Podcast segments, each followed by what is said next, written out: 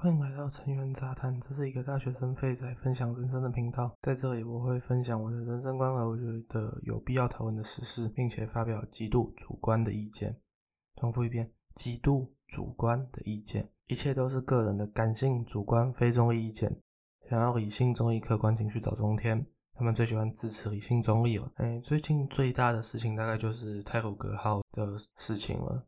哎，很多人会说它是脱轨，其实讲脱轨不是一个精准定义。精准上来说，应该是工程车去撞到泰晤格号。毕竟它是火车，它没有办法移动，它没有，它只能沿着呃轨道移动，它是没有办法闪躲的，所以只会有别人去撞它。那这件事情一开始最开始让大家知道的是说工程车没有拉手刹车，也有一说是有拉手刹车，但是有拉手刹车还有用。石头挡住车轮，但是根据我看到的事故照片上的工程车车轮尺寸来说，能挡住这个车轮的石头一两个人搬动应该会有困难。再加上我对台湾工地的刻板印象，我对有拉手刹车和有用石头挡住轮胎的这个说法，个人持保留意见。然后来我们也知道，他是目前目前的鉴定结果是说，是。他想要用怪手把工程车拉，哎拉动，然后最后掉下去轨道，完美的印证我对工地的刻板印象。不过这集主要不是要谈这个意外的部分，毕竟法庭什么还没弄，还没宣判，我也不好乱下定论。我要谈的呢，是我在脸书上看到的一些东西，比方说某旅社、某非法旅社，没有登记的那种，对于如何在寒冬中利用岩上来取暖，做出了最完美的示范。还有孙大千在中天上认同中天主播说，蔡英文把开蔡依瑜体重玩笑的时间拿来帮助台铁解决台铁人力的问题。现在此时此刻，今天这个意外就不会发生了。这种论点，我甚至还看到某人在脸书上细数蔡英文执政后的意外伤亡人数，以证明德不配位。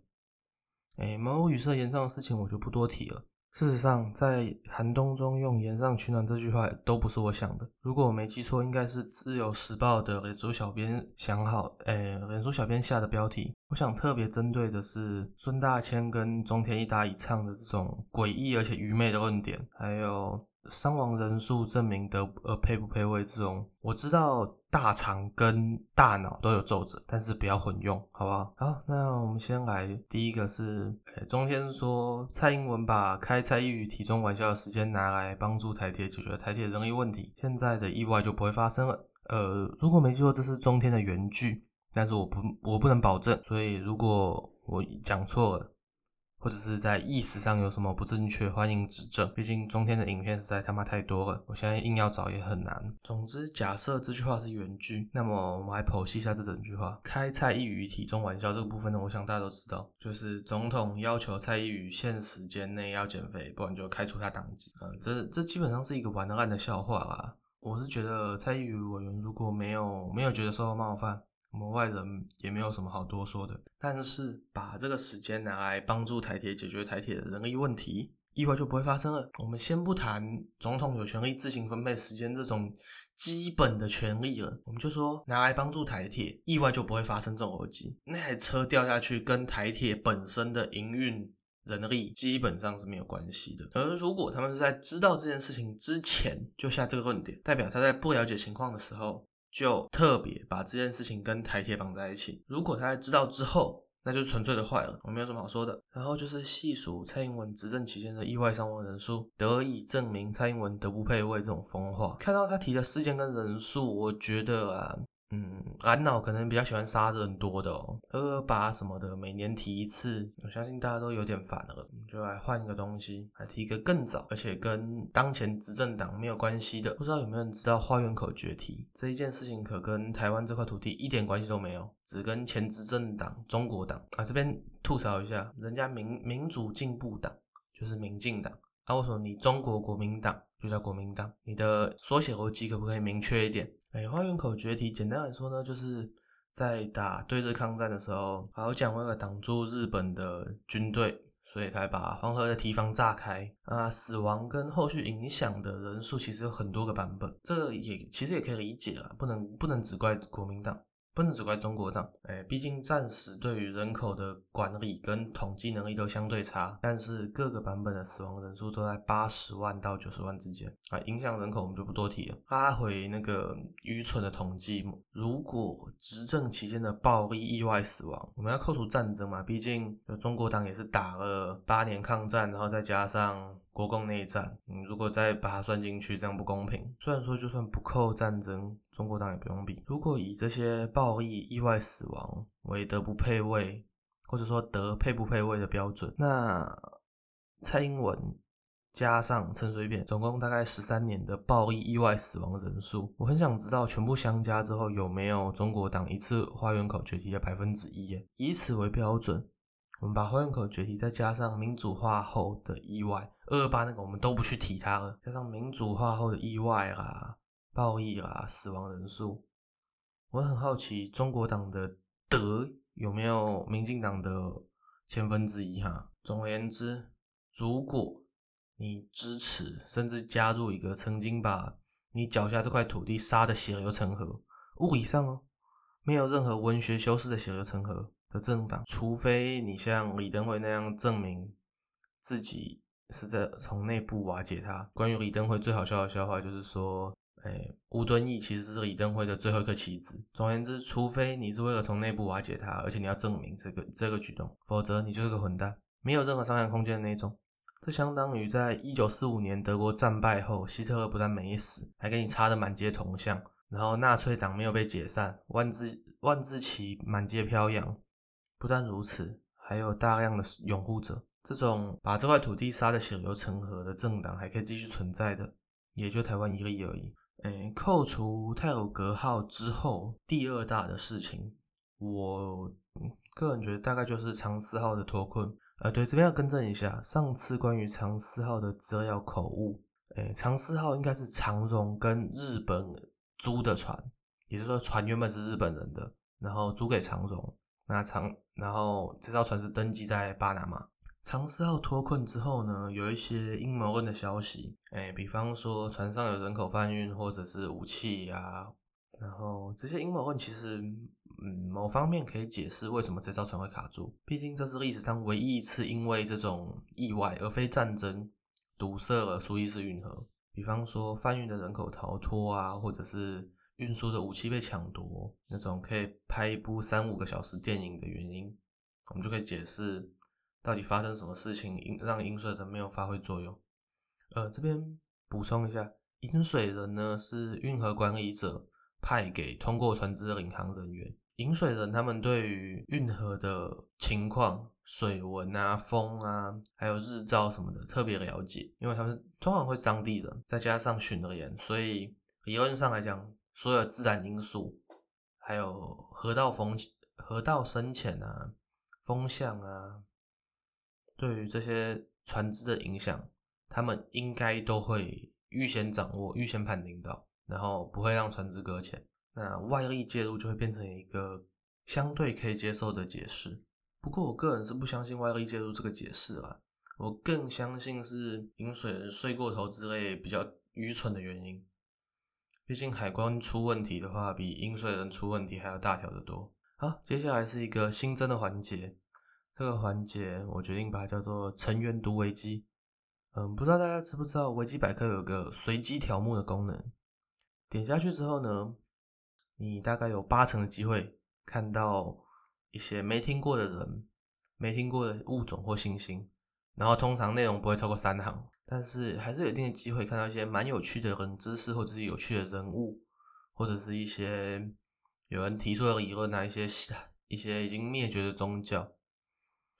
那这个环节呢，我就会一直点随机条目，直到找到我个人有兴趣的条目，然后把它整理，通常会包含一些其他相关的条目，把它整理好之后呢，直接念给你们听。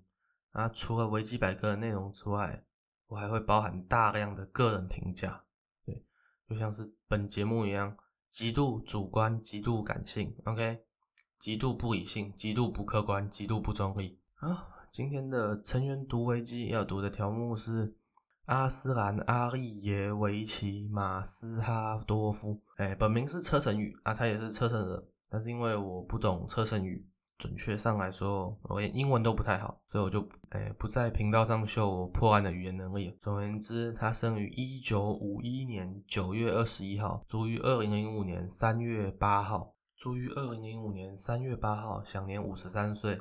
同时，他是伊奇克里亚车臣共和国的第三任总统。呃，这个国家总共只有六任总统，然后已经被灭国了。哎，他的名字蛮长的啊，我也不想要每次都念错，然后要纠结要不要剪掉剪，然后剪掉要怎么剪，所以我就简简单叫他老马。OK，哎，老马出生在哈萨克境内的一个车臣家庭。嗯，我也是现在才知道，车臣人也是一个，也是一个种族。那车臣的人的总人口大概一百五十万人，车臣人也拥有自己的王朝和曾经的辉煌。那他们也有自己的语言，不过后来因为二战的时候有帮助过纳粹德国，所以被斯大林恶整，光是强迫迁徙的过程就死了十五万人。后来在苏联解体前夕，赫鲁雪夫才让他们回家，然后他们回到家乡。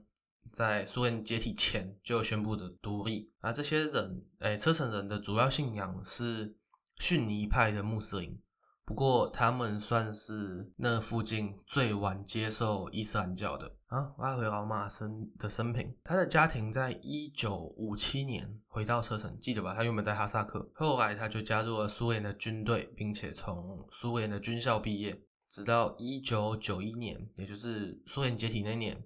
不过他是年，我记得是年初的时候，因为反对镇压立陶宛分离主义分子而离开了军队。后来他被车臣的第一任总统任命为参谋长。他毕竟在苏联军队当了十多年，在他的领导之下，车臣建立了自己的武装，甚至在一九九四年的第一次车臣战争中重创了俄罗斯的军队。他还亲自指挥了一九九五年初的总统府守卫战。在他们的首都跟俄军打了将近三个礼拜，才在一九九五年一月十七号，因为俄罗斯空军两枚诶两枚炸弹丢下去啊，其中一枚爆了，但是另外一枚没爆，啊接下来他们就放弃了总统府，没爆的那枚刚好掉在老马附近，所以我真的非常怀疑他有主角光环。哎，这边插个题外话，那那个总统府所在的大楼。他们毕竟没有没有一个就是比较好的呃建筑可以给他们用，没有像我们可以捡的日本用过的。总而言之，那个总统府废墟被炸过的废墟，在隔年因为附近爆发示威，然后就被清除掉啊。据说在镇压示威的时候还打死了几个人。然后接下来就是一九九六年，首任总统让他当参谋那个。被俄军打死。那第二位是一个维基条目很短的作家，他只当了一九九六年到一九九七年初而已，所以我非常怀疑他其实是老马的傀儡。总之，他在一九九七年初和车臣独立运动的领导人的选举中，他当选了车臣总统。然后同年五月，他就跟俄罗斯总统签署了和平协议。哎，对，一天到晚鼓吹和平协议的某阵营。自己出来看一下，你看看人家是什么环境签和平协议，你是什么环境在推？